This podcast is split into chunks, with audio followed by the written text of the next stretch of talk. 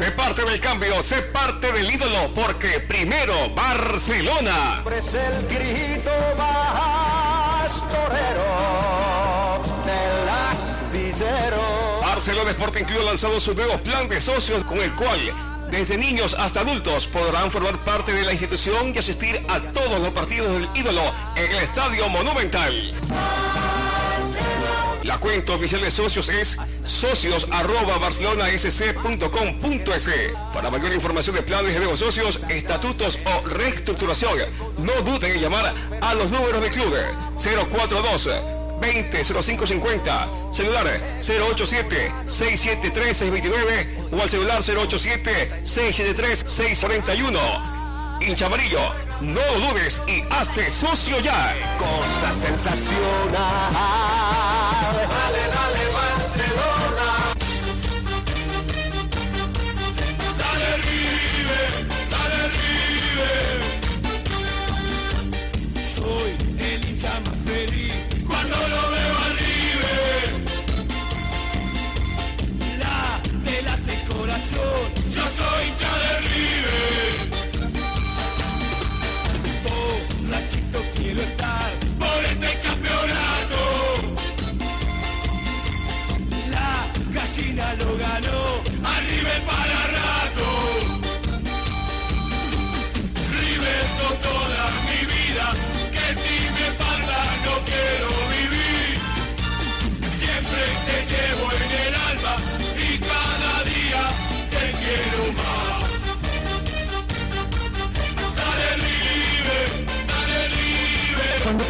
a ver a todos sus amigos su serie favorita por un Ibiza, toda la familia se prepara a recibirlos. Mamá se encarga de hacer tres ollas de canguil. La abuela se vuelve loca cuidando a tanto niño. ¡Ey, abuelita, guarda los adornos! El perro, hecho y simulado, se come todo el canguil. El papá, que no sabía nada, llega del trabajo y se queda sin ver la novela. Pero se siente orgulloso porque en su hogar tiene las mejores series, fútbol mundial y películas por solo 53 centavos más impuestos diarios. Univisa, la familia reunida. Contrátalo llamando al 3731 360. Junta y gana con tus boletos mundialistas. Junto un boleto de lotería, uno de uno de raspaditas de un dólar y uno de pozo durante junio, julio y agosto. Ponlos en un sobre con tus datos personales y participa en los sorteos de tres viajes al Mundial Brasil 2014 más dos mil dólares para gastos. 21 LED TV Samsung de 32 pulgadas con modo fútbol y 135 balones. Deposita tus boletos en Western Union, Servio Entrega o puntos de venta de Lotería Nacional en todo el país. Es un sorteo cada mes. Participa en boletos desde el 27 de mayo de 2013. Promoción válida del 10 de junio al 30 de agosto de 2013. Sorteos 28 de junio, 29 de julio, 30 de agosto de 2013. Revisa términos y condiciones en www.lotería.com.es. Una cantidad de atención ininterrumpidas las 24 horas en gasolineras Francisco de Orellana y Puerto Azul. Avenida de Bomberos, kilómetro 11, vía la costa en Los Amanes. Avenida Francisco de Orellana y Avenida Rizo Esquina. El mejor peaje en gasolineras Francisco de Orellana y Puerto Azul. Escúchenos en su computadora o desde tu celular en www.radiosport.com.es. AM1010, el fútbol en radio.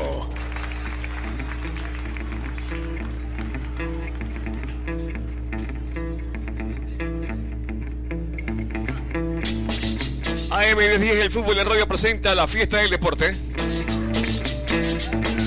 Con la conducción de Juan Luis Fuensalida.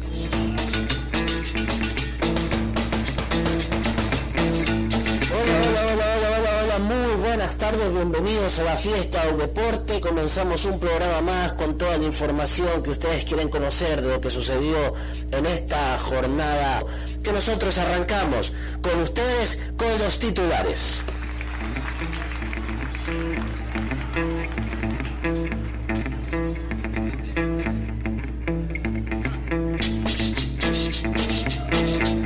Confirmados los horarios para el inicio de la segunda etapa en el balompié continental de fútbol. El viernes y el domingo se jugarán respectivamente los seis cotejos de la primera división A.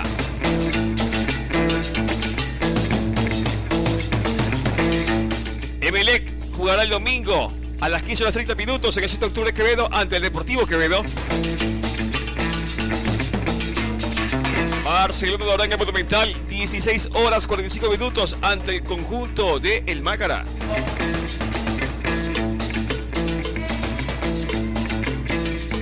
Manta Fútbol Club confirma al paraguayo Eduardo Echeverría y ratifica la salida de Cristian el Diablito Lara.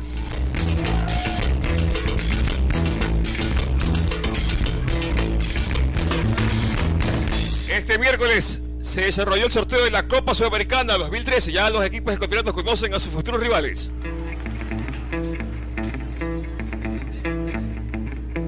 El Mineros de Venezuela enfrentará a Barcelona Sporting Club. Independiente del Valle jugará ante el Deportivo Anzuategui. Liga de Loja lo hará ante el Deportivo Lara. Y el cuadro peruano de Sport Huancayo enfrentará al Club Sport Beleje.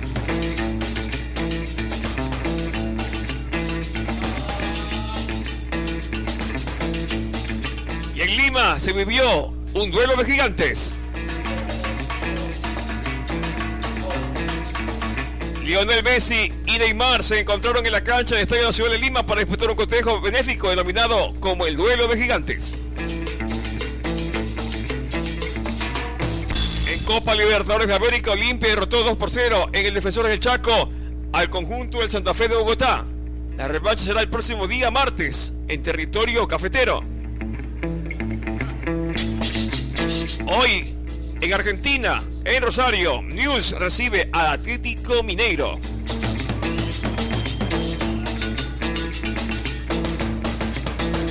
El saludo correspondiente para los compañeros de la formación de la fiesta del deporte. ¿Qué tal, Ronald? Hola, hola, muy buenas tardes a los amantes oyentes del fútbol. Ya estamos en su programa favorito, La Fiesta del Deporte, eh, con Vladimir Aguacondo que nos acompaña y Charles Freyes en las cabinas. Eh, 12.44, ya estamos entonces sumándonos a la programación del día de hoy para traerles mucha información. Se está ya moviendo poco a poco lo que será el mercado de pases a nivel internacional. El jugador Isco ya se va a a integrar al cuadro del Real Madrid para formar parte entonces del cuadro merengue y ser un aporte para el señor Carlo Ancelotti que espera mayores refuerzos. Ya poco a poco irá sumando entonces otras contrataciones. Ya tenemos también los grupos, eh, los, los- referentes rivales de los equipos del Ecuador en Copa Sudamericana. Ya vamos poco a poco a ir hablando un poco más de este tema. Vladimir, buenas tardes. ¿Cómo estamos, Ronald? Muy buenas tardes. Familia de Radio Sport 1010 AM. Muy buenas tardes. Empezamos contando. Ayer hubo Libertadores, Olimpia con Santa Fe, 2 a 0 el resultado. Vamos a ampliar más adelante todos los detalles. Eh, a Wimbledon, hoy resultado, argentino, el argentino del Potro clasificó a las semifinales. También tendremos eh, los con quién le toca jugar a los equipos ecuatorianos y Copa Libertadores. Así es. Eh, también ya el, calendario de, de la fecha eh, número uno de la segunda etapa ya se dio. Más adelante también vamos a hablar un poco de esto. Pero toquemos el tema de los equipos eh, rivales que enfrentarán a nuestros cuadros ecuatorianos en Copa Sudamericana. ¿Qué le parece, Vladimir? Barcelona Sporting Club se medirá ante Mineros de Venezuela. Mineros arranca como local. Local. Sería que Barcelona entonces cierra como local eh, aquí en la ciudad de Guayaquil en el Estadio Monumental este partido de Copa Sudamericana. Vamos a ver cómo le va al cuadro de Gustavo Costas, cómo lo ve al Mineros de Venezuela. Para mí, eh, un rival discreto, como todos los rivales que les ha tocado a los cuadros ecuatorianos, creo que no son rivales que a lo mejor meten el miedo como un Boca Junior, eh, como a lo mejor un Racing, en su momento como el mismo eh, New, Newell's Old Boys que está ya prácticamente es el campeón de, de- de Argentina. Eh, clubes muy muy discretos en su accionar como lo son Anzuategui que no ha venido eh, no ha venido haciendo buenas campañas en, en su país en Venezuela pero pero está igual en, en la Quinta Copa posición. Sudamericana Sí, quinta posición en el campeonato venezolano. Eh, Barcelona y MLE arrancan del- de, visitante. Eh, Cerrarían Liga- de local. Sí, de local. No así Liga de Loja e Independiente que arrancan de local y se tendrían de visita. Liga de Loja tendría que visitar al Deportivo Lara y, es- y Independiente. em- sí, Independiente. MLE juega con Sport Huancayo, el Independiente con el Deportivo Anzuategui. Así es. Eh, creo yo que Barcelona Sporting Club la tiene clara, ¿no? Igual el Club Sport Emelec, eh, de pasar a la siguiente fase para mí, eh, no está complicado el, el- el asunto. Eh, vamos a ver eh, qué, qué presentan estos cuadros. Igual no creo que no deben confiarse. Ese Tienen la calidad para pasarlos por delante. No son los cuadros, eh, al menos el Mineros de Venezuela no es el, el cuadro, el principal de, de- del fútbol venezolano, el que está marcando la diferencia, el que se encuentra ubicado en las primeras posiciones eh, para mí es un rival asequible. Incluso Barcelona ya en la Copa Sudamericana de la edición anterior ya venció a Deportivo Táchira, que era uno de los equipos que estaba frenteando en el campeonato venezolano y estaba, estaba en, esa, en ese tiempo eh, en las primeras posiciones. Deport- eh, Mineros de Venezuela está en este momento en quinta posición en el campeonato venezolano. La gente estaba confundida con el Atlético Mineiros, no, es Minero, Mineros de Venezuela. de Venezuela. Claro, así es. Eh, esa, esa es un poco la confusión que había eh, al principio de, del- de ya cuando se conoció el, el rival de El Barcelona sorteo, sí. Sporting Club. Por ahí había un poco de sorpresa, un poco de, de, Quizás de confusión. susto, de susto un poquito. Claro, igual el Atlético Mineiro le mete miedo a cualquiera, pues ahí está la figura actual del fútbol, fútbol de. Brasil.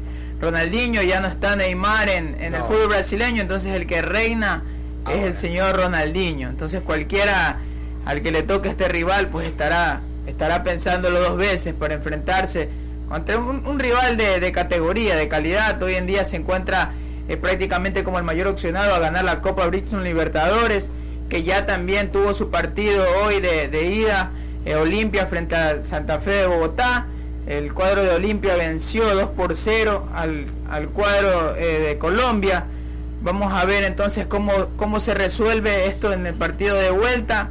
Ya tiene una, una gran ventaja, dos goles son una buena ventaja para, para este certamen de Copa Libertadores, que ya prácticamente se encuentra en su etapa de semifinales, con donde todo se complica, donde todo se vuelve un poco más fuerte, como en algún momento lo dijo un jugador brasileño, la parte ya de semifinales, de cuartos de finales, separa a los niños de los hombres.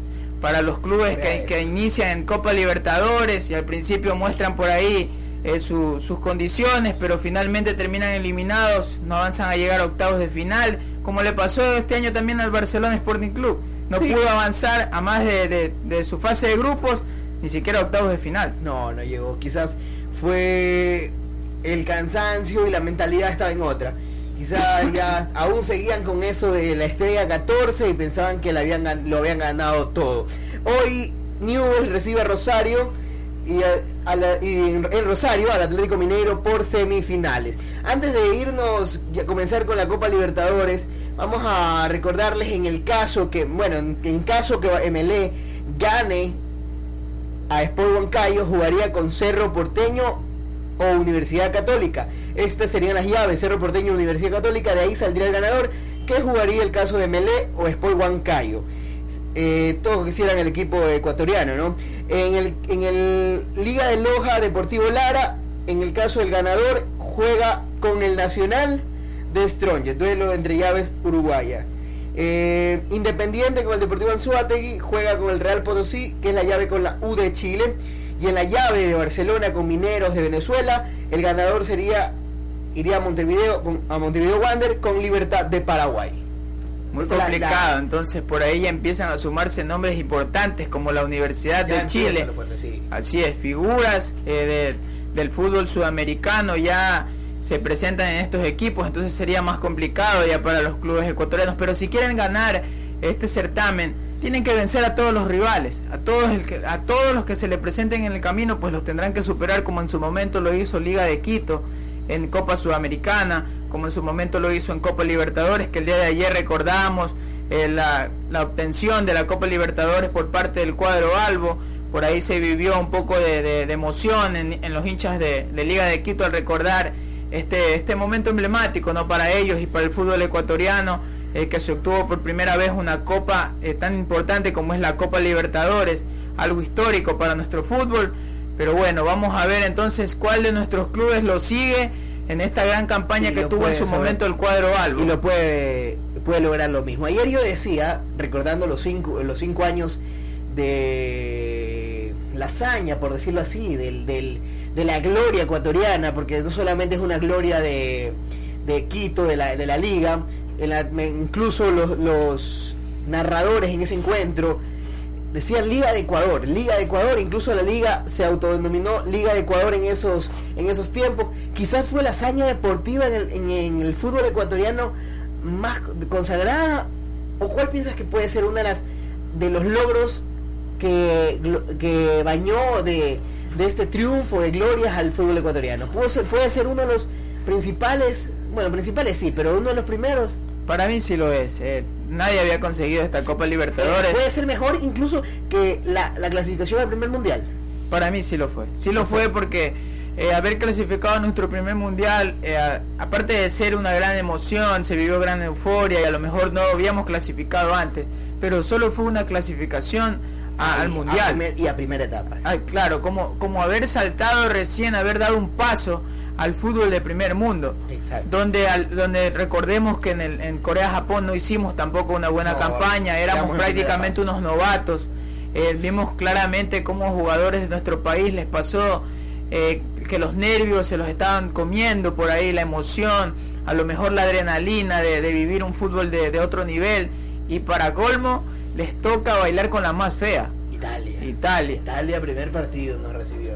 Así es, el Toro Vieri por ahí que lo mandó a, a dar un paseo a gusto poroso. Sí, me- incluso aún, aún está ese video donde la cámara nomás ya deja de filmar y sigue otra toma porque se seguía rodando el pobre hombre. Bueno, fue- fueron, quizás fueron escenas y Pancho Ceballos aguantó Claro. los dos las dos emboscadas. Así es. Toti, Toti. Sí, fue, fueron Sí. partidos, fueron partidos prácticamente que a nosotros nos, nos hicieron ver como novatos, como, como lo que éramos, novatos En ese en un primer- mundial de primero, fútbol. primero. Esperemos que ahora ya cambie la situación. Si nuestra selección llega a clasificar al mundial, eh, vamos a esperar eh, con, optimismo que presenten ya otra propuesta, eh, ya se presenten un poco más asentados. Creo que ya no tenemos eh, la misma jerarquía ahora tenemos mayor jerarquía, antes no la teníamos, hoy tenemos jugadores ya de primer mundo también, como lo es Antonio Valencia, el mismo Jefferson Montero, que ya se va a rozar con jugadores de primer nivel dentro de- del fútbol inglés. Entonces ya se empiezan a sumar jugadores importantes a fútbol de, Europa. Esto les va a permitir crecer un poco más futbolísticamente y, también como personas, ¿no? Para madurar un poco a, muchos que les falta todo esto.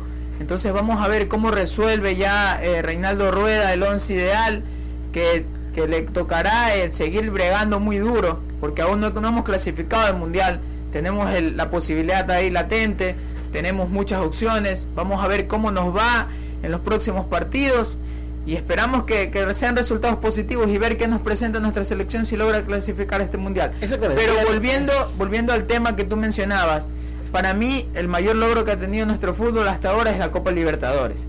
Sí, bueno, quedó claro.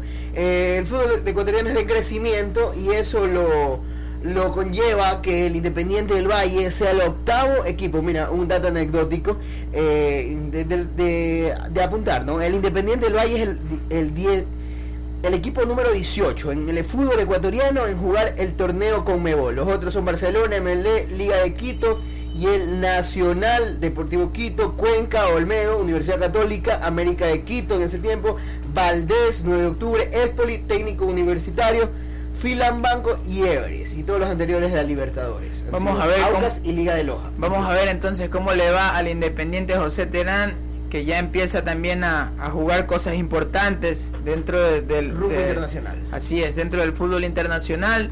Eh, un cuadro del Independiente José Terán que tiene juventud, tiene buenas propuestas, eh, tiene buen trabajo eh, de parte de sus directivos, como es el señor presidente de- del Independiente José Terán, Michel Deller. Eh, viene haciendo buenas gestiones, viene realizando cosas importantes dentro de este club que empieza a sumar jugadores jóvenes.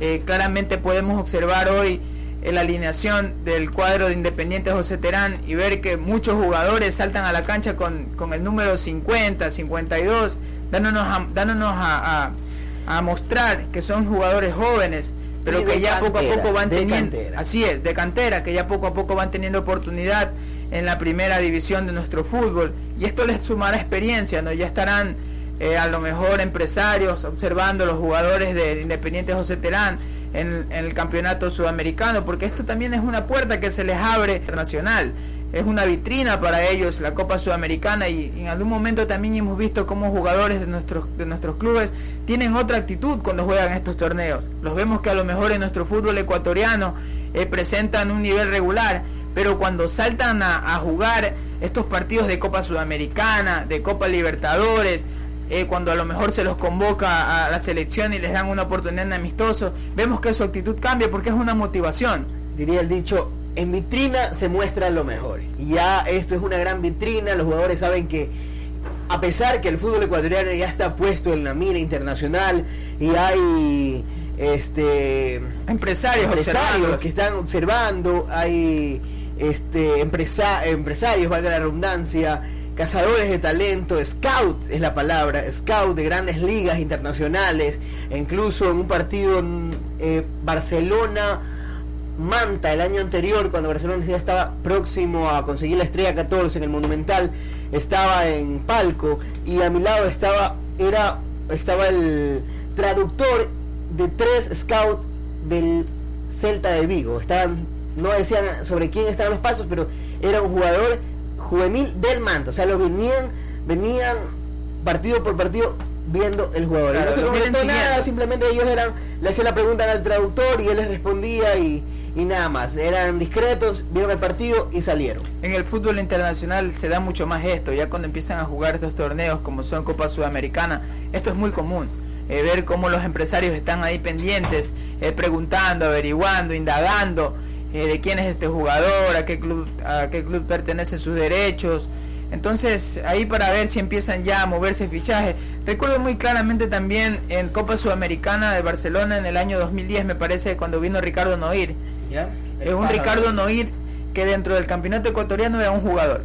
Pero cuando jugaba Copa Sudamericana, se ponía el equipo al hombro y jugaba a otro nivel. Se lo veía, era un Ricardo Noir eh, más, más eh, rápido. Elástico, corría, bajaba, subía, defendía, atacaba. Incluso hizo uno de los bonitos goles. No recuerdo si fue frente a Peñarol, creo que fue el partido en el Monumental, un buen gol. y empezó a mostrarse. empezó a mostrarse. Perú también, porque jugaron ese tiempo con el con el Trujillo, me parece que la Universidad es de Trujillo, y jugó, jugó, y la gente decía, bueno, explotó y se va a ver el Noir que, que vieron en boca. vieron en boca. Pero no fue así, regresó, se cayó eliminado y terminó Noir yendo pero, pero vamos a la actitud. Trató de mostrar eh, la calidad que tiene, la calidad que, posee. Entonces, eh, esto, a esto voy. La motivación que trae dentro de los jugadores eh, jugar, ya participar en estos, estos campeonatos de, a gran nivel. también ya tendremos más adelante ya lo que serán los horarios de la fecha, la primera fecha de, ya la de la segunda etapa, ya, ya iniciando el campeonato ecuatoriano de fútbol en su segunda vuelta. Vamos a ver quién se la lleva, si el Emelec logra repetir el primer lugar y coronarse campeón, que es el deseo de muchos, pero otros también, como los barcelonistas, eh, peleando, pugnando porque su equipo logre terminar puntero y a lo mejor se dé un clásico del astillero como final de campeonato ecuatoriano 2003. Que muchos MLCistas por ahí no quieren el, ni escuchar el, que se dé una final de, campeonato ecuatoriano porque a lo mejor se viene ese fantasma que los viene eh, merodeando en los últimos años que Barcelona eh, logra logra los puntos en el Estadio Capo, logra sacar puntos de local, logra sacar puntos de visitante y esto se viene ya volviendo algo repetitivo. Por ahí escuché un ex jugador del club Sport Emelec en algún momento mencionar que a Emelec eh, le está entrando como un poco de desconfianza al momento de jugar los clásicos del astillero. Emelec siente como un poco ya de, de, pesimismo al momento de enfrentar al cuadro de Gustavo Costa. En cambio en Barcelona pasa todo lo contrario, como que Gustavo Costa encontró la fórmula eh, para derrotar al cuadro del bombillo y viene dándose esto muy seguido, ya son varios años que, que el Club Sport Emelec no logra eh, conseguir una victoria frente al cuadro de Barcelona. 16 clásicos, últimos, los últimos 15 Charles, ¿no tiene ese dato? ¿Cuántos clásicos del astillero tiene Melec sin ganar? Aproximadamente 15 y 16. Desde el 2010, pues. Exacto, 2010. Entonces ahí están los números. Charles Freire siempre dándonos una mano ahí. Eh, desde el 2010. entonces... que entre amistosos, partidos de la Copa eh, Yasuní, cualquier copa, no ha podido. No ha podido de ninguna manera. Así es. Cuando, cuando en alguna vez eh, tuve la oportunidad de leer por ahí un Twitter que decía eh, los hinchas de Melec mencionándole a los hinchas de Barcelona eh, si no sabes ganar en Casablanca, ven que yo te enseño a ganar en Casablanca. porque el, el, cuadro del Club Sport Emelec le ha ganado varias veces, incluso este año también obtuvo la, la victoria. importantes que tenía que ganar Emelec, ha ganado en Casablanca demostrando su buen fútbol. ¿ah? Así es, entonces, y por ahí los hinchas de Barcelona Le respondían todo lo contrario. No sabes ganar un clásico, entonces ven que nosotros te enseñamos. Ese es el, el, el- el humor coloquial de la ciudad. Oiga, Así es. eh, la tenía de lo del clásico. Sí, incluso una, un hashtag que fue tendencia, que cuando ganaron la primera etapa el día miércoles, MLE, los, los hinchas ponía, eh, pusieron, o sea, el hashtag era jugar final, no. Ellos estaban pensando ganar la etapa. Claro, Ganar es la, segunda consigna. y ganarlo, ganarlo, ganarlo. Esa es la consigna, incluso Gustavo Quinteros lo dijo. Trataremos de quedar campeones eh, en, en esta segunda en esta segunda etapa, ganar eh, la segunda etapa y, y ob- obtener el campeonato directo, así como lo hizo Barcelona el año anterior, sin final. sin final. Oiga, pero es eh, un poco pensar, ¿no? Barcelona irá al tirar la carne al asador, irá todo por el todo por el la segunda etapa o pensará, recuerde que en estos seis meses Barcelona tendrá la Copa, creo que es de la de la América o Copa que juega con el equipo Sevilla de España. Euro, euro, la Euro- Euroamericana, la Copa Euroamericana, que es organizada por una cadena de televi- una cadena de, ca- de canales de por cable.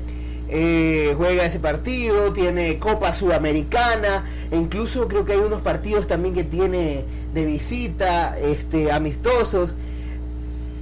Sudamericana ya mismo empieza jugando con el, con el equipo venezolano. ¿Jugará pensando en esas copas o su mentalidad será ganar la, la segunda etapa?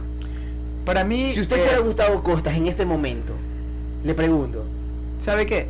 Si Gustavo Costas le pregunta a la hinchada de Barcelona, la hinchada de Barcelona le va a responder, gana la segunda etapa. exactamente. Ese- esa es la consigna, ganar la segunda etapa. Luego eh, que venga la sudamericana. Mira, ya pasó que Barcelona se comió la primera etapa. Primero porque estaban aún festejando Aún el título de- del, del 2012. Sí.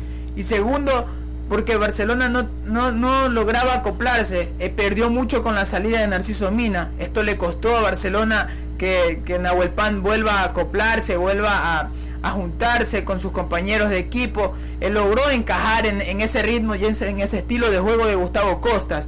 Pero eso le, eso le costó a lo mejor muchos partidos al inicio del campeonato, al inicio de la primera etapa. Pero imagínese que Nahuel Pan logró aco- acoplarse rápidamente, porque imagínese, si Ariel Nahuel Pan no llegaba a compactarse con los equipos, no, hacía, no habían goles. Así es, porque Nahuel Pan viene siendo la carta de gol. Concretos, exactamente. Entonces creo que eh, sería el, el grito a voces y quizás el comentario a más de uno que Barcelona buscará de todas maneras y a todo costas ganar la segunda etapa. Por más Copa Sudamericana, tratará de hacer un buen, un buen papel y avanzar lo que más se puede, pero sin descuidar la segunda etapa. Le, va a costar, le va a costar igual a- al técnico de Barcelona enfrentar lo- lo- los dos torneos, lo que es el Campeonato Ecuatoriano de Fútbol en su segunda etapa y la Copa Sudamericana.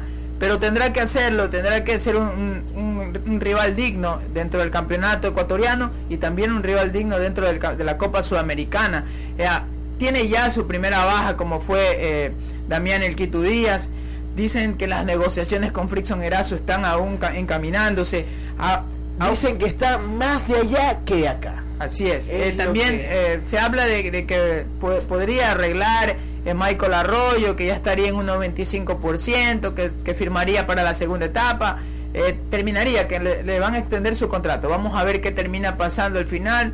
Eh, al principio no, no, no se puede asegurar nada porque finalmente se dan, se dan otras razones y logra salir el equipo y sería otra baja importante. Si ya lo perdió Damián El Quito Díaz y le va a costar al cuadro de Barcelona eh, a traer otro jugador de calidad que esté al nivel de Damián El Quito Díaz y que se logre acoplar. Ahora con la salida de, Mi- de Michael Arroyo, pues creo que sería muy difícil. Entonces, para mí, eh, Gustavo Costas debería primero enfrentar lo que es el campeonato ecuatoriano de fútbol con la mayor seriedad, con- tratando de ganar, buscando, eh, buscando terminar primero, rematar primero en esta segunda etapa y, y pelearla, pelearla como lo hizo el Club Sport Emelec. Como te mencionaba, también se habla incluso de, una de un posible interés del Atlante de México por Matías Oyola. Ya el día de hoy eh, lo desmintieron también. eh, por ahí los directivos del cuadro de- del Atlante mexicano, José Antonio García, presidente del club mexicano, eh, por ahí habló un poco de, de- del tema y dijo, ¿de qué juega? ¿Quién es? Dando a entender que ni siquiera lo conoce a Matías Oyola. Entonces por ahí ya los empresarios se están haciendo notar, por ahí eh, periodistas, también colegas que, que tratan de, de- de- ser intermediarios en estas negociaciones y perjudicando un poco ¿no? a lo que es el, el fútbol de nuestra ciudad, el fútbol de nuestro, de nuestra región, porque esto se da más en el cuadro de Barcelona y en el cuadro del Emelec. diría por ahí los que más vende. Oiga, gracias a mi amigo Fernando Ugarte que está en Twitter y que nos está escuchando vía online desde la provincia del Oro.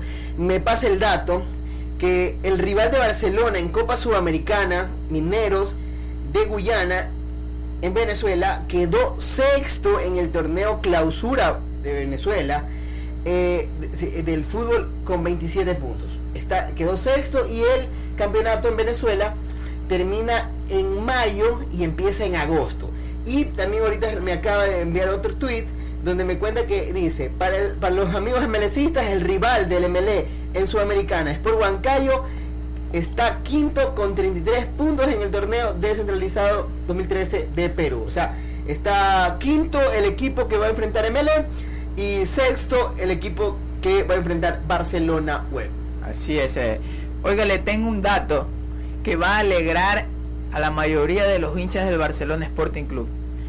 Gonzalo Castillejos tiene otra propuesta eh, de un cuadro argentino de la, de, de la Serie B, de- del Nacional B, del fútbol argentino. Dirían por ahí, Con Huracán. llévatelo, llévatelo. Llévatelo rápido. Vamos a ver si logra entonces fichar por ahí eh, Gonzalo Castillejos.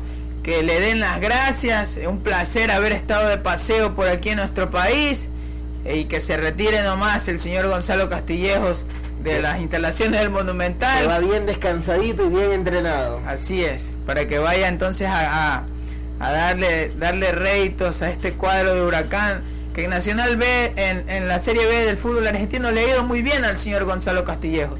Ahí es el único club donde Gonzalo Castillejos fue goleador.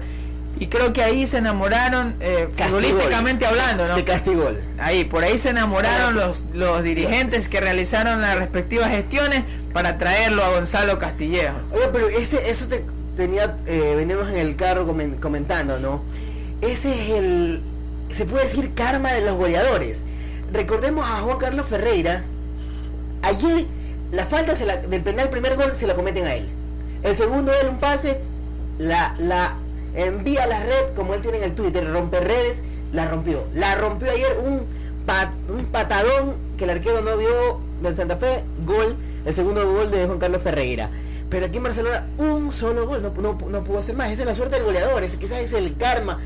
No, en- no llega a Acoplarse a lo mejor. acoplarse, quizás el él ya estuvo aquí, Juan Carlos Ferreira estuvo aquí, incluso hizo un gol, recuerdo, cuando Barcelona estaba en el año desastroso, en el 2009, para perder la categoría en Macará, cuando ganó Barcelona 2 a 1 con los goles de Perlaza y de Zamudio. El primer gol lo hizo Juan Carlos Ferreira. Metiéndole miedo a Barcelona. Metiéndole miedo, pechó, las manos, abrió, incluso a la sombrita Hurtado la mandó de cabeza a 3 metros y solo contra Banguera 1-0 en el primer tiempo, incluso se vino la noche negra y un balde de agua helada para los barcelonistas en el país. Se venía El eso, descenso. El, el descenso, pero Barcelona necesitaba ganar Ahí ese partido. casa, así es, tenía que conseguir los seis puntos para Sí. mantenerse en la categoría. Sí. Algo que le costó, pero lo lograron hacer con la gran figura de, de José Luis Perlaza. Que a lo mejor eh, hoy en día José Luis Perlaza es un poco cuestionado.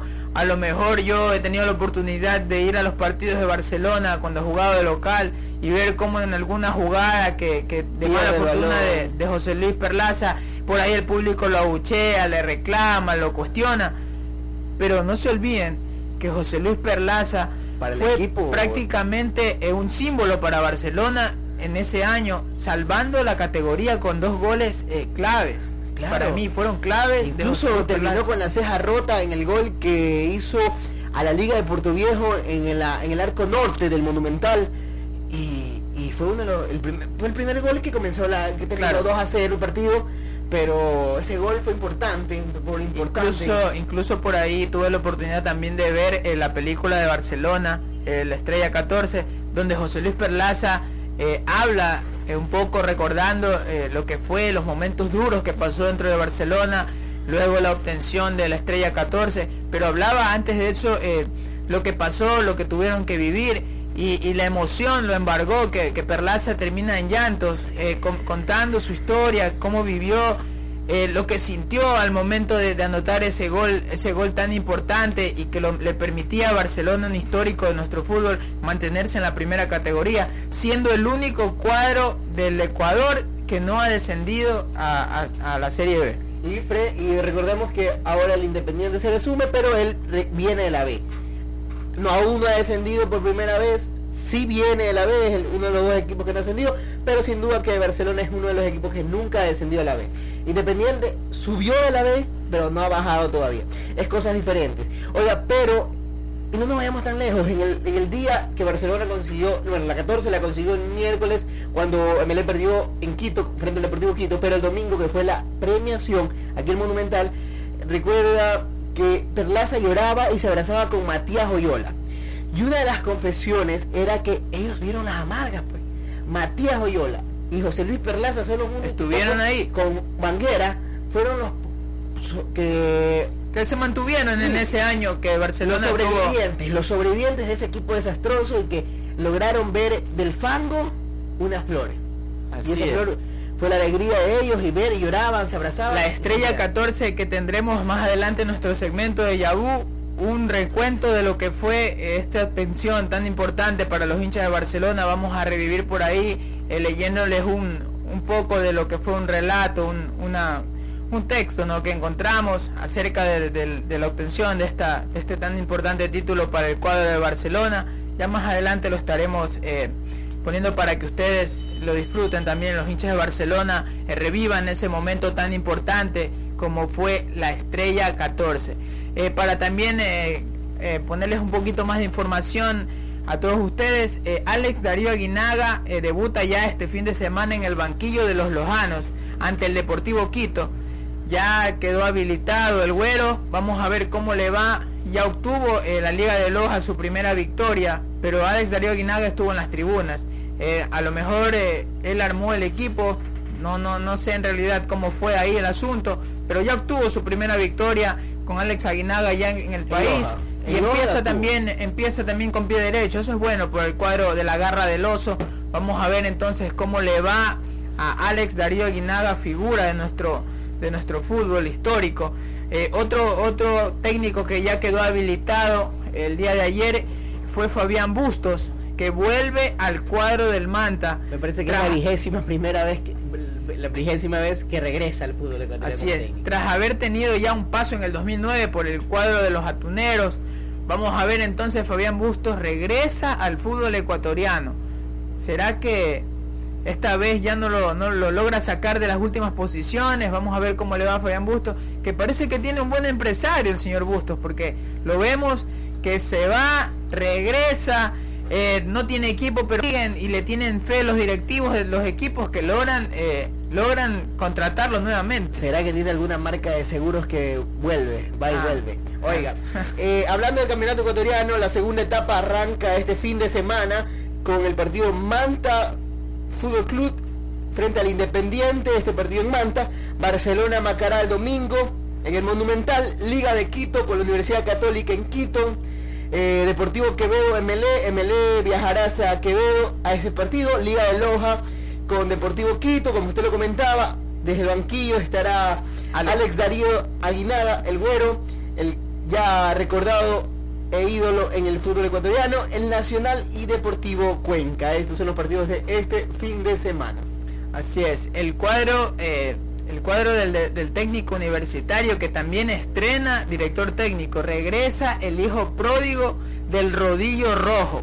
Paul Vélez eh, ya prácticamente se reintegra a lo que será la dirección del técnico universitario en esta segunda etapa. Eh, cosas raras ¿no? que tiene nuestro fútbol ecuatoriano. Eh, Paul Vélez salió en malos términos con, con el- la dirigencia del, técnico universitario. Por ahí no se lo trató de, de la forma adecuada. pero regresa, ¿no? A lo mejor este, este señor eh, Paul Vélez no, no le guarda rencor al rodillo rojo, él lo ascendió eh, a primera división de nuestro fútbol ecuatoriano, no, no, no, no fue no fue grato también la actitud del, de los hinchas y también de la, de la directiva del técnico universitario que tuvo que darle un paso al costado Paul Vélez, pero regresa, regresa al rodillo rojo, vamos a ver cómo le va a Paul Vélez, que para mí es un excelente director técnico, ¿ah? lo hizo un gran campeonato eh, con la Liga de Loja también, eh, prácticamente lo mantuvo en las primeras posiciones y los equipos que ha cogido Paul Vélez los ha tenido siempre eh, jugando a, buen nivel, jugando tácticamente de forma muy, muy buena, excelente y prácticamente para mí es uno de los mejores técnicos ecuatorianos que tenemos en el momento. Paul Vélez, un técnico que quizás su pecado fue que en los últimos partidos él se vino abajo de la Liga de Loja recuerdo que fue desde la Copa Sudamericana, empezó esta caída de cartas, de ace, se vinieron abajo los naipes y no había forma que Liga de Loja alce cabeza, quizás se llevaron eh, jugadores claves y ahí, pero era algo raro porque Liga de Loja estuvo peleando incluso la, primera etapa frente al Independiente que jugaron, se puede decir, una final aparte porque el que ganaba ese partido en Loja era el ganador. Absolutamente ganaba la primera etapa, pero no fue así, un 0 a 0 que le dio la primera etapa a Barcelona. Liga de Loja tuvo cosas importantes en su casa, recibió al Santos. Eh, a Sao, Paulo. perdón. Y, tuvo la oportunidad de vencer al Sao Paulo, le hizo un buen partido, a pesar de ser un cuadro que no presenta figuras y jugando contra un, equipo brasileño ya de, calidad, de envergadura, él no, no pudo eh, no pudo pasarlo, pero le hizo buenos partidos el cuadro de, Liga de Loja con la dirección de, Paul Vélez, por supuesto. Oiga, otro dato eh, también que tengo por aquí. Dicen por ahí que Barcelona sondea al colombiano Fabián Vargas. ¿Qué le parece Fabián Vargas eh, como refuerzo del cuadro canario? Un volante central, ya también no es joven, 32 años, son los que los que respaldan a Fabián Vargas, un jugador de experiencia tuvo por ahí el Mundial de Clubes con Boca Juniors, eh, tuvo un paso también por el América de Cali, jugando en equipos importantes, por ahí eh, estudiantes de La Plata, eh, pero dicen que los, los directivos de Independiente no están dispuestos a dejar salir a este volante colombiano. Vamos a ver qué pasa con, con Fabián Vargas, que creo que hay otros jugadores para sumarlos al Barcelona Sporting Club, no exactamente este, que a lo mejor no es tan barato tampoco, porque te aseguro eh, Vladimir, que si, si nos ponemos un poco a cuestionar, a, indagar un poco también de lo, que, de lo que es la trayectoria de Fabián Vargas, sí, lo respalda una buena trayectoria, pero su edad es, es también ya no, no factible para el cuadro canario. Recordemos que en, el en nuestro campeonato los jugadores tienen que subir prácticamente eh, semanal semanalmente a la altura, a la altura de Quito, tienen que ir a jugar a Cuenca, tienen el campeonato sube y baja. Entonces el jugador tiene que tener tiene que tener una buena resistencia física, tiene que tener a lo mejor algo de juventud para que no le afecte, no se vea mermado en su en su condición, en su condición física. Y otra cosa que nuestro campeonato desde aproximadamente unos ocho años atrás, seis, qué sé yo, aproximadamente se viene implementando una ley que comenzó con jugador sub-20, ¿recuerdas? Luego, si no clasificábamos al mundial que se está jugando ahora, el mundial sub-20 en Turquía. Sub-17. no, ahora bajó, ahora bajó. Porque fue el sub-20, ahora es sub-19 en cancha. Tiene que ser ahora, va bajando edad. Y quizás eso, como ya jugadores de corta edad, corta edad y con una juventud a radiar, verse frente a un jugador que viene ya calando años, es complicado para ellos. Fabián Vargas, el volante central independiente que pretende Racing también. Un medio argentino, quizás puede ser intereses de medios, no sé. En Argentina lo, envía como jugador ya del Barcelona. Pero en, Argentina aún empiezan que, puede ser de Racing, que de, de Racing, el colombiano, de bueno, tuvo un gran semestre y no sabe si continuará en los rojos porque le deben una importante suma de dinero. Así es. Independiente que está ahora en la serie en la serie B del campeonato argentino. Sí, ya descendió de categoría. Eh, vamos a ver entonces qué, qué pasa más adelante con todas estas contrataciones. Se vienen barajando muchos nombres, no queremos especular tampoco eh, lanzar uno que otro nombre, decir, oye, mira, este jugador va a venir a reforzar al cuadro de Barcelona o este jugador va a venir a reforzar al cuadro millonario, cuando a lo mejor no tenemos el, el dato exacto y no, no, no se puede especular, tampoco hay que, hay que manejar la información un poco ya verás, ya algo que esté concreto, algo que esté dado, para, para que nuestra, nuestros oyentes eh, tengan una información oficial. También nosotros eh, siempre estamos eh, revisando en la página web de nuestros equipos para ver si se oficializan nuevas contrataciones, nuevos fichajes. Eh, vamos a ver qué pasa más adelante. El cuadro de, Liga de Quito es el que viene sumando mayores fichajes hasta el momento. Por ahí lleva cuatro, cuatro o cinco nombres. Eh, el delantero Bow, el eh, Paul Ambrosi que retorna al cuadro de Liga de Quito. Por ahí se habla del Chucho Bolaños que también estaría ya en negociaciones. Jaime Ayoví y Julián Benítez que fue el último fichaje ya del cuadro Albo. Este jugador paraguayo que vienen ya a sustituir a Pablo Vitti y a Federico Pupo, que son los que no continuarán la próxima temporada en el cuadro Albo. Vamos a ver entonces más adelante Antes- qué novedades de- tienen. Sí, antes de terminar con el, el- las pretensiones, las pretensiones de Fabián Vargas en Argentina son Racing, Estudiantes de La Plata, Rosario Central, Arsenal y América de Cali que lo pretenden a este jugador colombiano. Así es, entonces nos vamos a la primera pausa de, nuestro, nuestro programa. Ya tendremos entonces al retornar de Yabú, el segmento de Yabú con un recuento de lo que fue Barcelona campeón en el año 2012. Ya volvemos.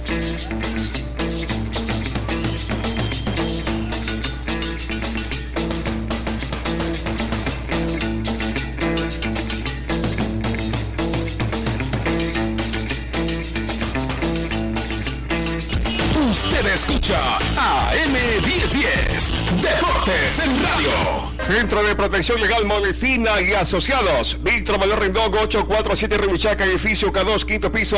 Oficinas 2 y 13. Teléfono 2313-044. Celular 0996-481954. Correo electrónico jfmolestina.hotmail.com. En Quito lo atiende el doctor Antonio Egas Terán.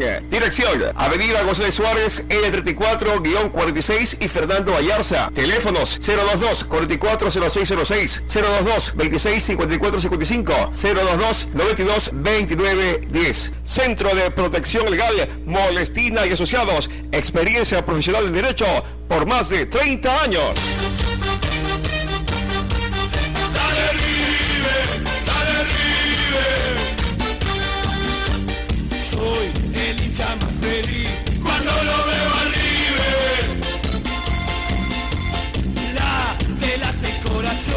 yo soy hincha de River. Borrachito quiero estar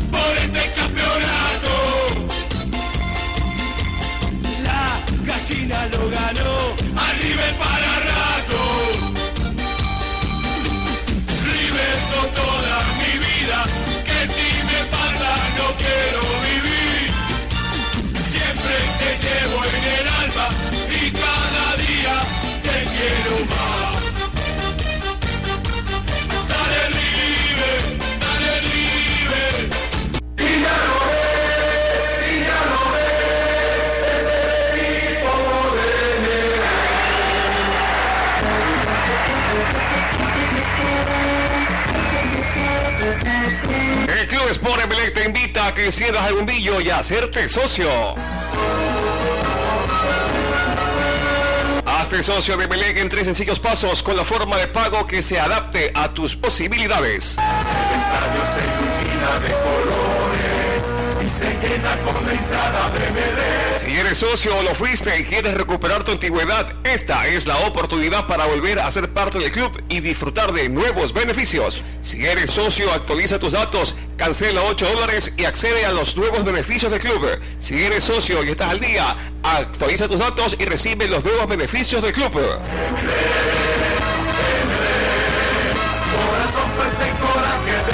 Encienda el bombillo y hazte socio del Club Sport Melengue.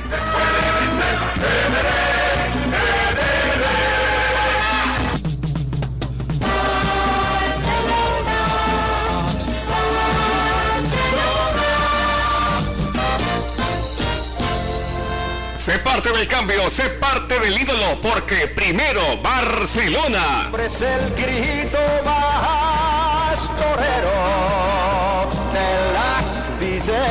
Barcelona Sporting Club ha lanzado su nuevo plan de socios con el cual desde niños hasta adultos podrán formar parte de la institución y asistir a todos los partidos del ídolo en el Estadio Monumental. La cuenta oficial de socios es socios arroba barcelonasc.com.es. Para mayor información de planes de nuevos socios, estatutos o reestructuración, no duden en llamar a los números de club 042 200550, celular 087 673 629 o al celular 087 673 641. Hincha amarillo, no lo dudes y hazte socio ya. Cosa sensacional. Dale, dale, Barcelona. Lo puedes ver También escuchar. y nos puedes seguir en internet. Tenemos entrevistas con las figuras de nuestro fútbol. Y por supuesto, interactuamos con ustedes. Sport Radio TV en Ecovisa Internacional, en AM1010. Y en radiosport.com.es. Los esperamos todos los lunes a las 9 de la noche. Con Francisco Molestina, María Giselle Carrillo y David Aguirre. Escúchenos en su computadora o desde tu celular en www.radiosport.com.es. AM1010, el fútbol en radio.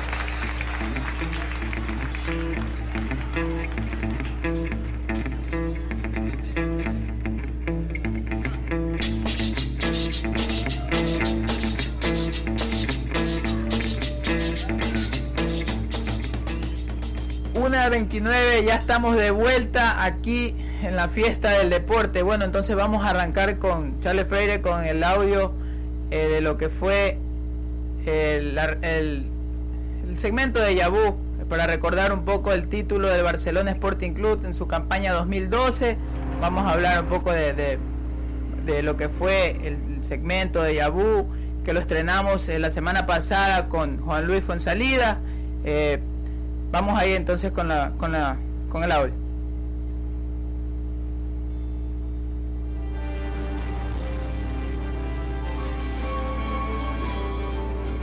Pechos hinchados de alegría, todos queriendo explotar de felicidad, pues llegó el momento en el que se volvieron a unir en un solo abrazo, el rico, el chiro, el vendedor de lotería, el mensajero, el betunero, el pueblo.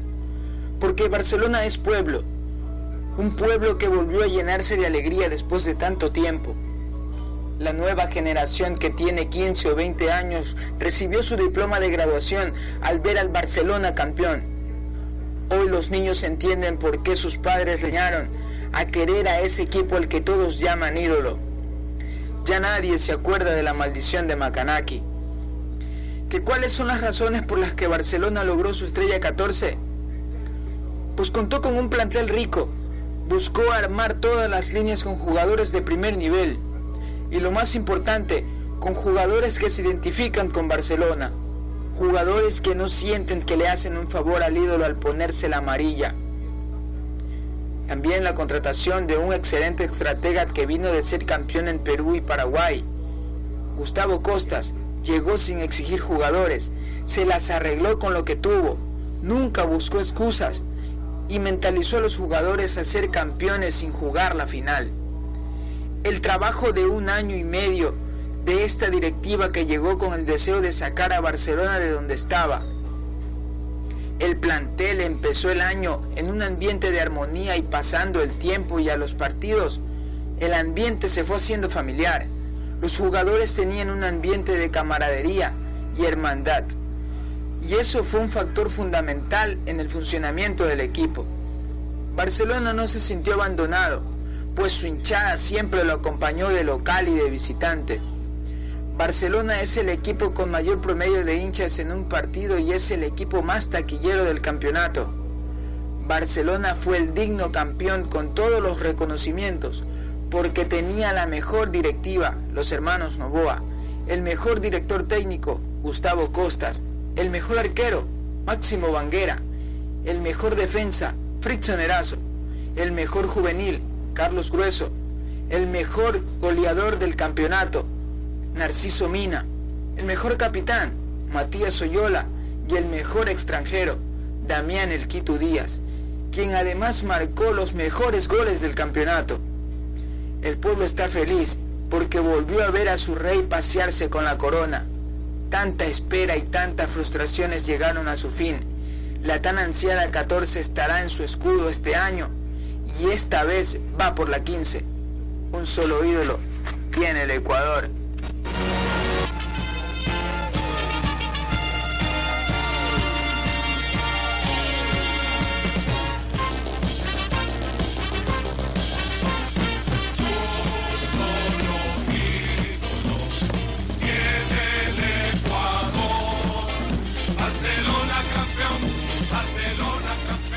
Estuvo el segmento de Vu, recordando lo que fue el campeonato número 14, la estrella 14 del Barcelona Sporting Club. Buen trabajo, estimado Ronald. ¿ah? Así es, entonces ahí estábamos recordando para los hinchas barcelonistas que querían revivir un poco de lo que fue el título, el último título de Barcelona Sporting Club.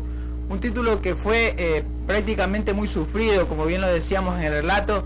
Eh, le costó al cuadro de Barcelona recuperarse después de 14 años de sufrimiento, 14 años eh, de pasar eh, malas dirigencias, eh, momentos difíciles. Estuvo, como bien lo mencionamos a, a inicio del programa, a punto de descender de categoría, pero se recuperó, que es lo importante. Ya volvió entonces a sus sitiales importantes. Vamos a ver cómo le va en esta segunda etapa. Incluso tuvo, tuvo problemas también al principio con lesiones de Jairo Campo, que tuvo la ruptura del tendón de Aquiles, tuvo lesiones, tuvo por ahí expulsados, hubieron muchas cosas que se veían, avisoraban problemas. Rubel Oyola. Rubel en algún Oyola. momento, se, algún momento se pensó que no iba a haber quien reemplace a Rubel Oyola por esa banda izquierda y fue Brian de la Torre quien cumplía esa función como marcador izquierdo, dándole una mano a Gustavo Costas, eh, porque Brian de la Torre juega, ha jugado siempre por la banda derecha, ya sea de carrilero, de volante por derecha, y no es su perfil, pero en algún momento lo hizo y lo hizo muy bien, eh, se desempeñó de buena forma y, le dio una mano importante a, Gustavo Costa, que hoy en día ya cuenta con, con dos laterales izquierdos. Eh, recordemos que el año anterior eh, es su tiempo de suspensión eh, por el problema este que tuvo de anabólicos y fue suspendido en un partido entre Brasil y Ecuador eh, por, por, Eliminatorias, por sí, eliminatorias. un- se Copa América me Copa parece. América, en Argentina me parece que fue. Se presumía que estuvo con un antigripal, un antiviral, fue algo así. Cambiando de tema y bueno, terminamos con Deja Vu, ese segmento que la gente y las hinchadas están recordando, vivir un poco del pasado. Eh, vamos a hablar de Copa Libertadores, entramos ya al a la Copa Libertadores semifinales, últimos partidos que quedan para ver el nuevo Rey de América. Ayer el sueño se hizo realidad al Olimpia, el decano de Olimpia, campeón mundial en su, en su tiempo. Una inspiración de coraje, abrazó el sueño de ser finalista, ganó 2 a 0 al Santa Fe de Bogotá. Un Olimpia que lo- la hinchada amarilla también la recuerda eh, con un sabor amargo. Por supuesto. Eh, ese Olimpia de Paraguay eh, que está también acostumbrado a jugar cosas importantes. Recordemos que en algún momento le arrebató la Copa Libertadores al cuadro de Barcelona Sporting Club con Ever Hugo Almeida, eh, el portero el arco. del cuadro de Olimpia de Paraguay, que después, por cosas de la vida, vino a dirigir al Barcelona Sporting Club. No le fue bien, eh, fue en el año 2008 cuando el cuadro de, Barcelona Sporting Club eh, integró a su plantilla eh, muchos jugadores de renombre, jugadores de calidad, que en algún momento también no le funcionaron, pero fueron las primeras gestiones de las primeras gestiones de los hermanos Novoa participando ya dentro de- del, plantel canario, eh, sumando refuerzos importantes que en algún momento eh, se pensó que iban a, marcar gran diferencia, pero no fue así. Uno de ellos fue Rolando Zárate, que hoy en día. Barcelona tiene hasta demanda, incluso me parece de Rolando Zárate y no realmente no rindió.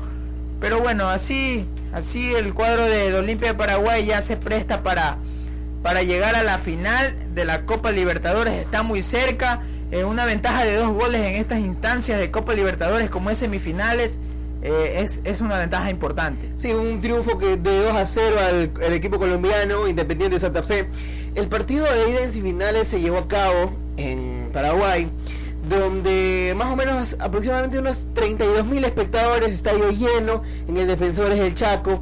Los, gol- los goles fueron anotados por Herminio Miranda de penal y Juan Carlos Ferreira, sí, Juan Carlos Ferreira, el mismo que estuvo en el equipo barcelonés años atrás. El año anterior, en el año 2012, eh, fue los goles llegaron al minuto 65, el penal, como ya lo decía, y al minuto 80 re- eh, respectivamente.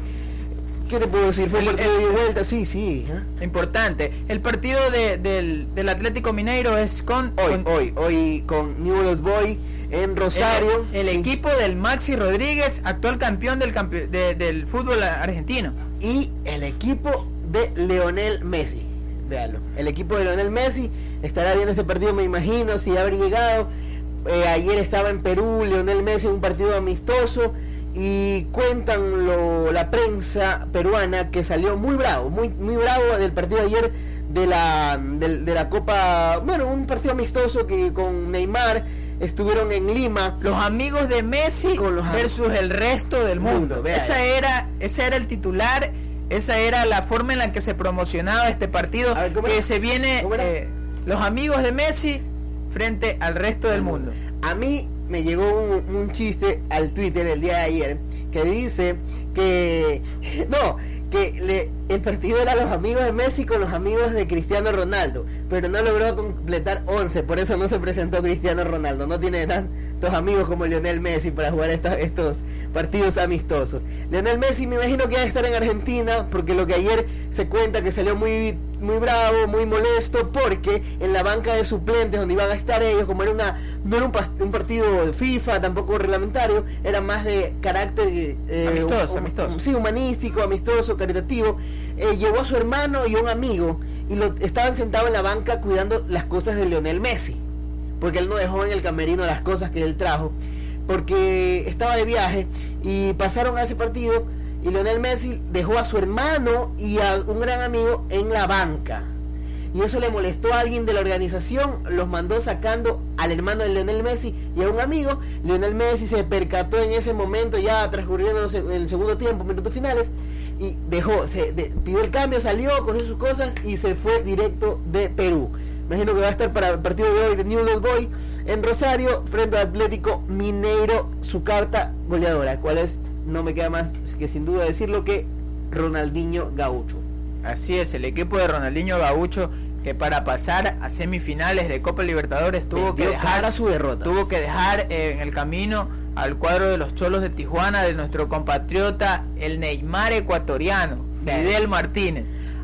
hablando de Neymar ecuatoriano, a mí me cuentan eh, un amigo que vi- vino a estudiar medicina en Brasil, que ellos fueron amigos, pues Neymar con, con Fidel. Martínez, fueron compañeros en el equipo, en el Santos, en el Santos. Eh, Neymar, eh, Fidel Martínez estuvo haciendo la, la, se puede decir la Etapa de formación. etapa de formación, estuvo jugando en el Santos, recordémoslo, sí, e incluso él hacía, era amigo de Neymar, que se hacían los cortes iguales, de ahí viene el look, y ahora lo, lo- lo dejan a Fidel Martínez como el Neymar criollo de los ecuatorianos. Así es, entonces por ahí un poco de la pintoresca historia del Neymar ecuatoriano que, como bien mencionábamos, el cuadro de, de los Cholos de Tijuana vinieron cara a su derrota, jugando un excelente partido, incluso en, en Brasil. Eh, les costó al cuadro de, de- de Ronaldinho Gaucho eh, ganar eh, este- esta etapa, este pase a semifinales. Y bueno, hoy en día ya se encuentra en esta, en esta posición, ¿no? en este sitial, listo para enfrentar a Newell's Old Boys, que se presta también ya para, para ganar esta Copa Libertadores. Vamos a ver cómo le va al cuadro del Maxi Rodríguez como figura. Vamos a ver si logra eh, obtener este, este campeonato tan importante, este torneo. Creo que creo yo el torneo de clubes más importante a nivel de América. Sí, y Atlético Mineiro estuvo a un- a segundos de también ser eliminado. Recordemos que falló un penal el- un delantero de la- del Tijuana y con eso lo dejó afuera. Se quedaron afuera los mexicanos y también el que vendió cara de derrota fue Newells frente a Boca. eh, un partido donde llegaron a la largue, no hubo alargue, seguían con el mismo resultado y terminaron en los penales. Los cinco primeros penales fueron concretos, luego ya en, la- en los siguientes penales fue eliminado Boca Junior. Así es, y falló Riquelme, ¿no? Sí, falló Riquelme. Así es, el Juan Román El Riquelme. Juan. Juan Román Riquelme figura eh, del fútbol argentino y figura de Boca Juniors que en su momento eh, estaba por ahí en la polémica de, que regresaba, de que no regresaba al cuadro de, de Boca Juniors, pero por ahí se lo terminó con, convenciendo. El director técnico Carlos Bianchi también me parece que habló con él y por ahí limaron asperezas que en algún momento existieron y se logró llegar a un acuerdo con, con Juan Román Riquelme que hoy en día es la figura de Boca este cuadro de este cuadro de Neisy que también ya apunta a, a, subir su nivel y a mostrar protagonismo nuevamente en lo que es el torneo argentino y en, y en los torneos internacionales como, como nos tenía acostumbrados el rey de copas. Newell's buscará sacar provecho de su localía recordamos que juega en Rosario para llegar con ventaja a, a Brasil el, el, 10 de julio se juega, se juega el partido de vuelta el equipo de Broso como es conocido buscará llegar a esta, esta instancia y, y procla, proclamarse campeón, buscar llegar y recuerda que el entrenador advirtió que el rival es terrible con su delantera, con Ronaldinho, Tardelli, Joy y Bernard. Lo dijo en una entrevista de prensa en estas últimas horas. Así que va a ser un partido muy bonito hoy a partir de las 8 de la noche, me parece, hora Ecuador, y será en Argentina. Vamos a ver también, eh, cambiando de tema, eh, quiero hablar un poquito de esto que, que se viene, viene siendo repetitivo y, un poco incómodo, pero tenemos que mencionarlo eh, por respeto a la hinchada de, de todos estos clubes ecuatorianos. Eh, nuevamente la Federación Ecuatoriana de Fútbol la noche de ayer dio a conocer los equipos que están suspendidos por mantener deudas y el plazo que tienen para pagar las mismas instituciones. seis son los equipos que no podrían actuar este fin de semana si no cancelan o llegan a un acuerdo de pago con los afectados hasta el día viernes. ¿Tiene la lista ahí? Así es, aquí tenemos la lista, son tres equipos de la serie de privilegio y tres equipos de la serie B. En la lista de, de los tres equipos de la serie A están suspendidos el Nacional, el Deportivo Quito y el Deportivo Cuenca. En el caso del cuadro Chuya, tiene hasta el jueves para solucionar los pagos. El cuadro Chuya que viene eh, siendo prácticamente el, el, cuadro que mayor problemas eh, ha, ha, dado a conocer a lo largo de la primera etapa por cuestión de deudas, por cuestión de, de, problemas económicos con sus jugadores, con su cuerpo técnico. Lo mismo ha pasado con el Nacional. Entonces son situaciones que se vienen reiterando, que se vienen eh, dando a conocer eh, muy seguido y viene al mismo tiempo afectando al fútbol ecuatoriano.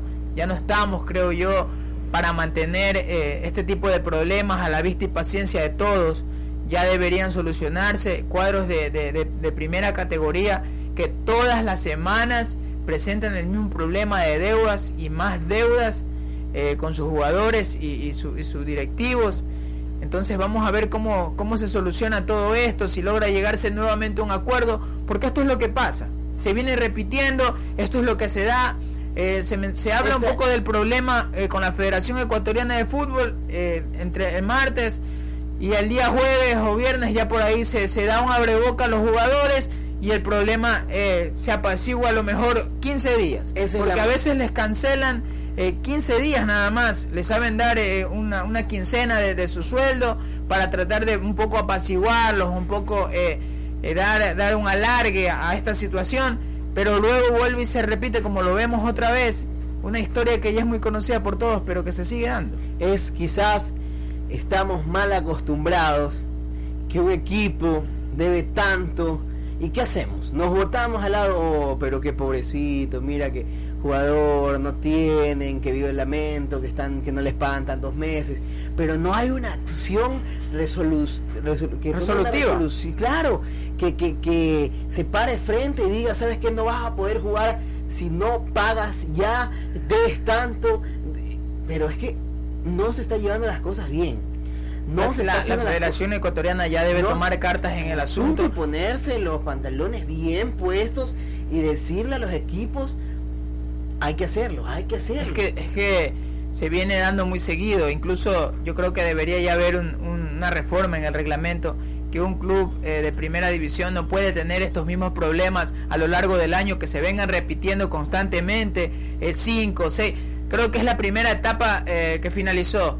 Vamos a arrancar la segunda y, y, para mí, eh, a lo mejor contándote así nomás a, a, a, a un cálculo ciego, eh, van cinco o seis eh, de estos casos que se vienen repitiendo y de un mismo club, como es el Deportivo Quito, el mismo problema. Y vienen este mismo equipo teniendo problemas año tras año y ya en esta segunda etapa anuncian que van a haber nuevos extranjeros. O sea, ¿sí me entiende? O sea, esta es la magnitud del problema.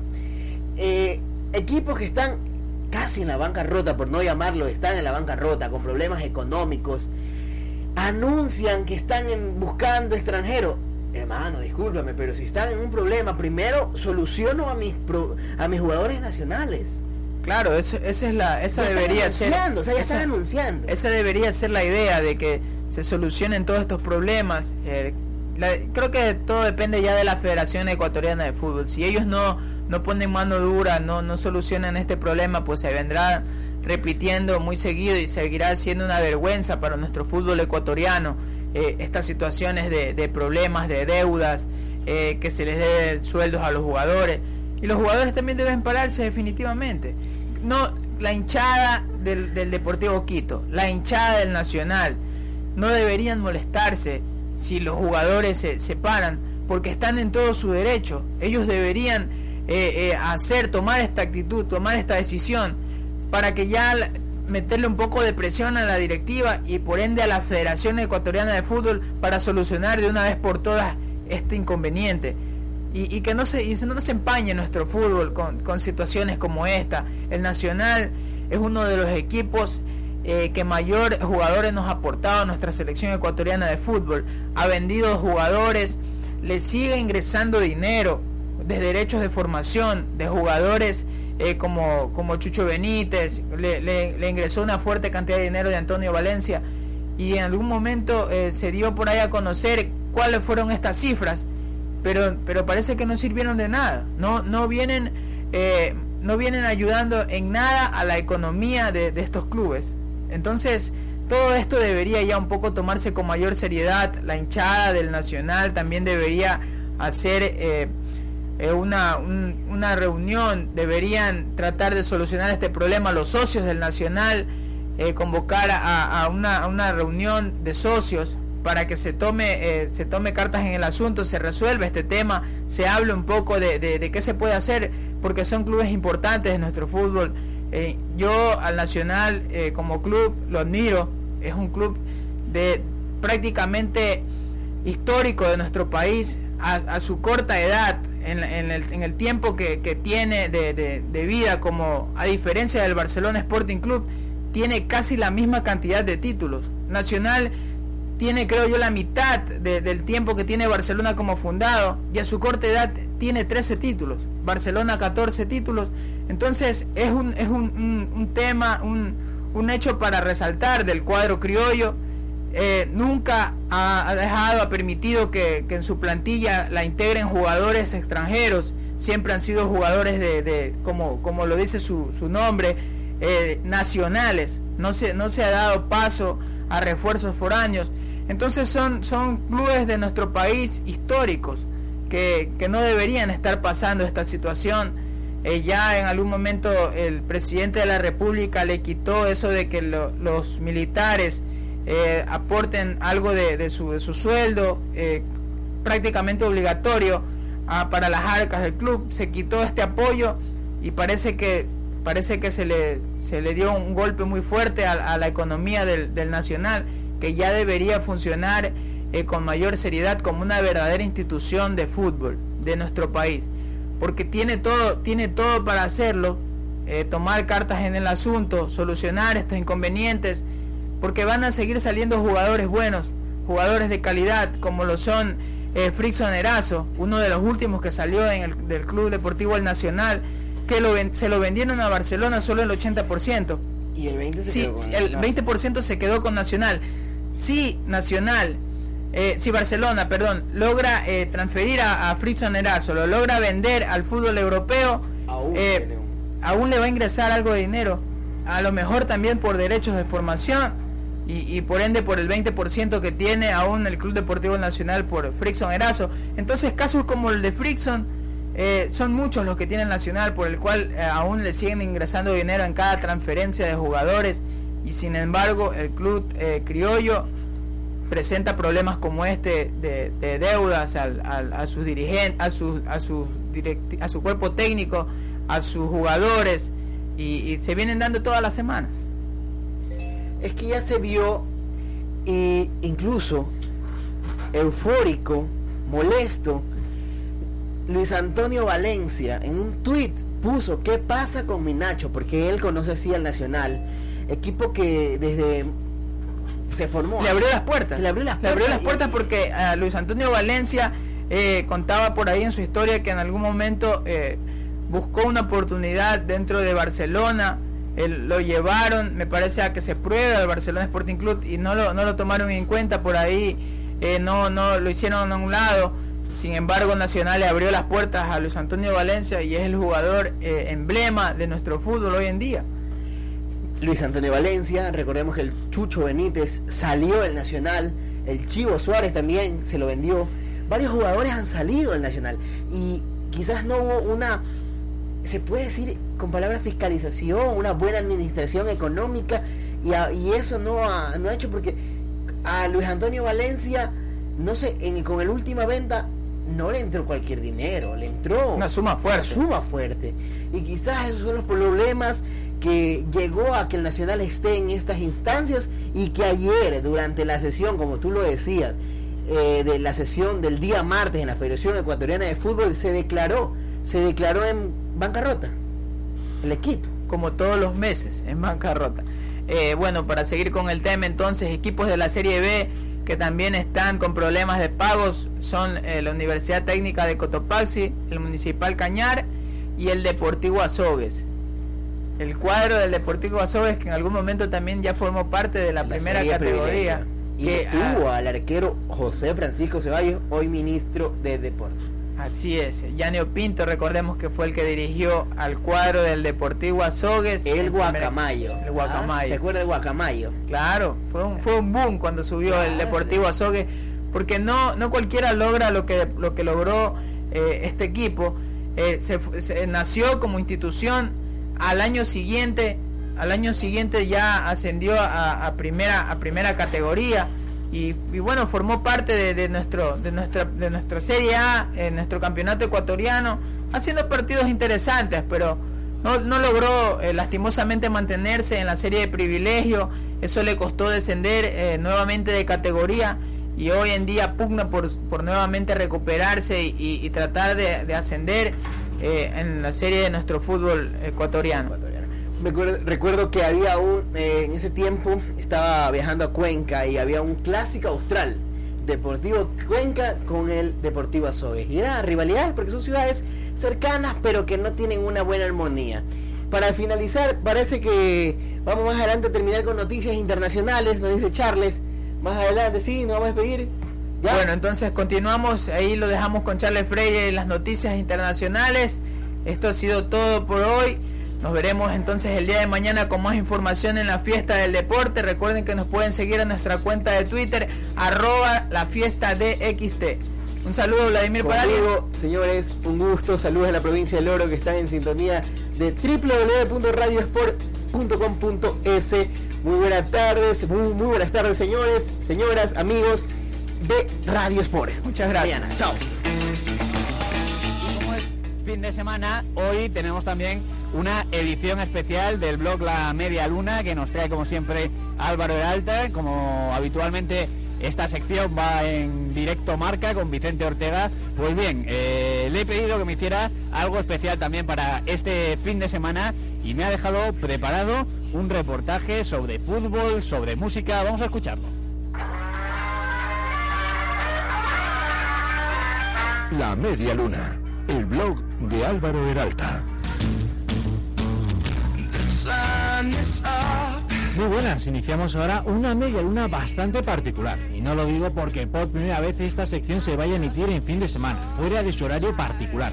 Lo digo porque hoy no voy a contar una historia curiosa como suelo hacer habitualmente. Hoy vamos a recordar un antiguo programa de esta casa, eso sí, salvando las distancias. Y vamos a demostrar, como decía Petón, que el fútbol tiene música.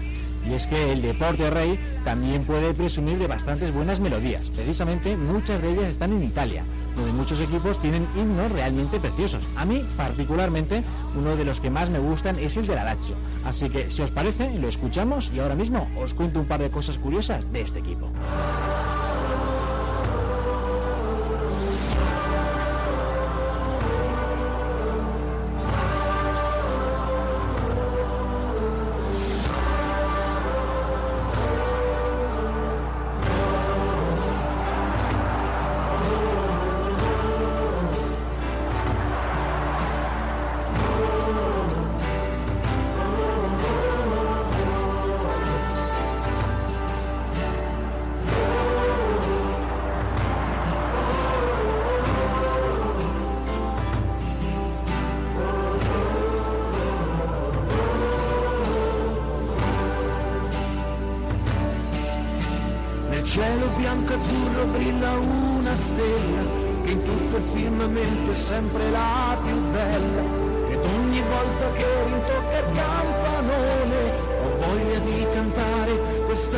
Canzone Lazio sul prato verde vola.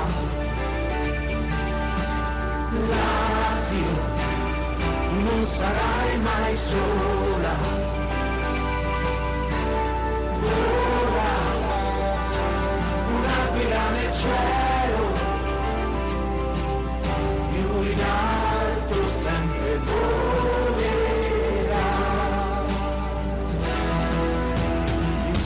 A Aquilotto noi voliamo via, la domenica sempre ci fai compagnia, con le bandiere al vento e un tuffo in fondo al cuore, sono brividi forti e voglia di gridare perché il coro che famo tutti quanti insieme dice Lazio sei grande te volemo bene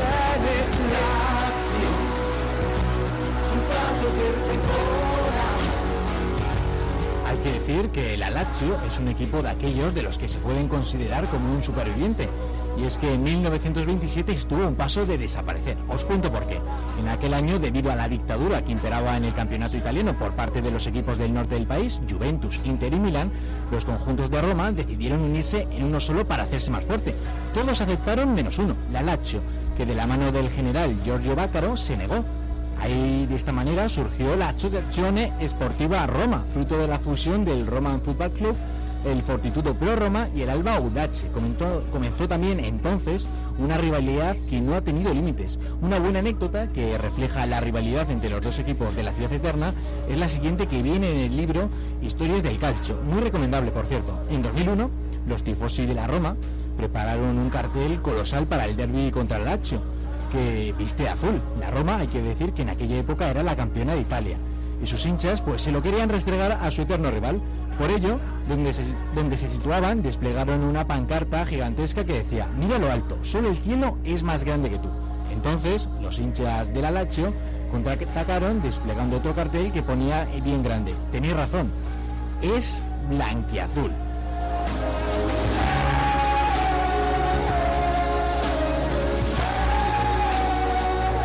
Otro de los himnos que realmente me gusta de Italia es el del Inter. Se llama este, que os voy a poner ahora mismo, Pazza Inter Amalà. La verdad es que al castellano no tiene una traducción bastante clara.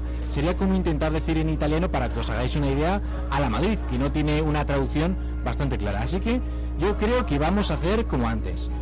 Lo escuchamos y luego os cuento varias cosas de este club.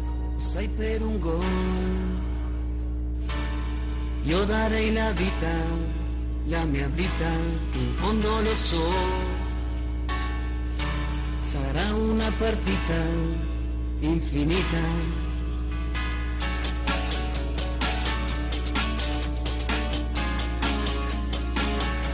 Che ho,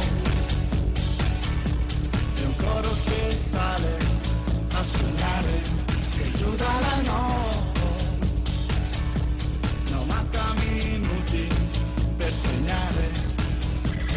azzurri, noi saremo qui nerazzurri, pazzi come te, nerazzurri, non fateci soffrire, ma va bene, vinceremo insieme.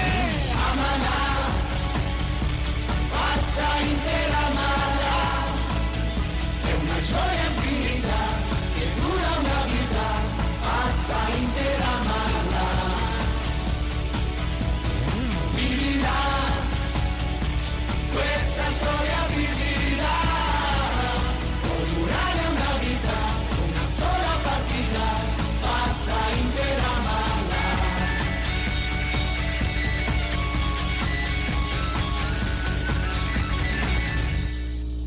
continuerò. Il sole nel vento, la mia festa, per sempre vivrò, per sempre vivrò.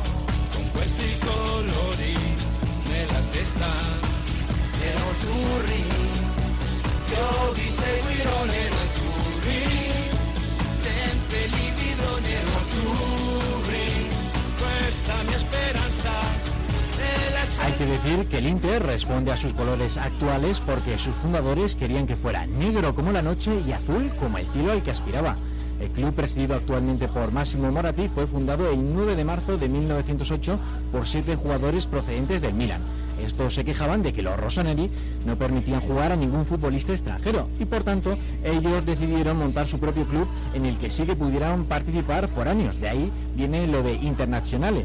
Muchos jugadores de la primera plantilla de la historia del Inter eran suizos. Por eso, como anécdota curiosa, la primera vez que se vieron las caras con su eterno rival, el Milan, decidieron hacerlo fuera de Italia.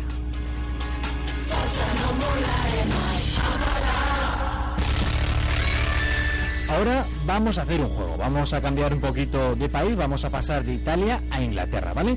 Y quiero, quiero yo que escuchéis los primeros acordes de esta canción y decirme a qué os recuerda. Eso sí, como no soy malo, yo os he dado una pista, al principio de la canción tenéis otra gran pista.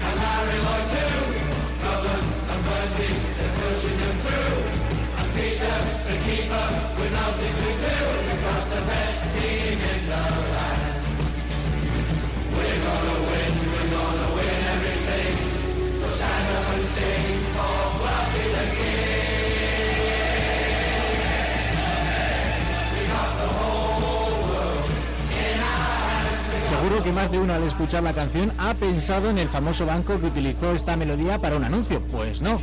Sin embargo, esta canción es el himno oficioso del Nottingham Forest inglés. Es una canción que se les hizo como homenaje al equipo que brilló a finales de los 70. Un conjunto que, dirigido por un genio llamado Brian Clough, logró ganar ni más ni menos la liga inglesa en la temporada que había ascendido de segunda y además las dos siguientes pues digamos que puso la guinda al pastel ya que en el 79 y en el 80 ganó dos copas de Europa seguidas. De hecho son posiblemente tienen esta característica peculiar de que son posiblemente el único club del mundo con más copas de Europa que trofeos nacionales ya que el único trofeo nacional que tienen es la liga que os he dicho antes. Sin embargo la verdad es que ahora mismo esos tiempos quedan muy lejos bastante además puesto que ahora mismo juegan en la división de plata, estuvieron a un paso este año de ascender a la Premier, pero perdieron en el playoff de ascenso contra el Swansea, que finalmente ascendió, y no pisan la Premier desde 1999. Y bueno, ya para finalizar este especial, quería hacerlo con un caso español, ya que hemos hablado de casos extranjeros, para hablarlo de un caso patrio. Hablamos ahora pues de, antes del fútbol inglés, comentando la increíble historia del Nottingham y precisamente en las Islas Británicas un himno no oficial, pero sí oficioso, que la verdad es que da gusto oír, es el You'll Never Walk Alone, que cantan tanto los hinchas del Liverpool como los del Celtic antes de que den comienzo sus partidos. Y bueno, y también los del Twente en Holanda, aunque digamos que estos son los menos conocidos en esta faceta. Siempre que hablamos del You'll Never Walk Alone nos vienen a la cabeza los del Liverpool y el Celtic. Aquí en España, en 2009, Joan Laporta intentó hacer una cosa parecida creando la canción Barça Steve Boy por tú.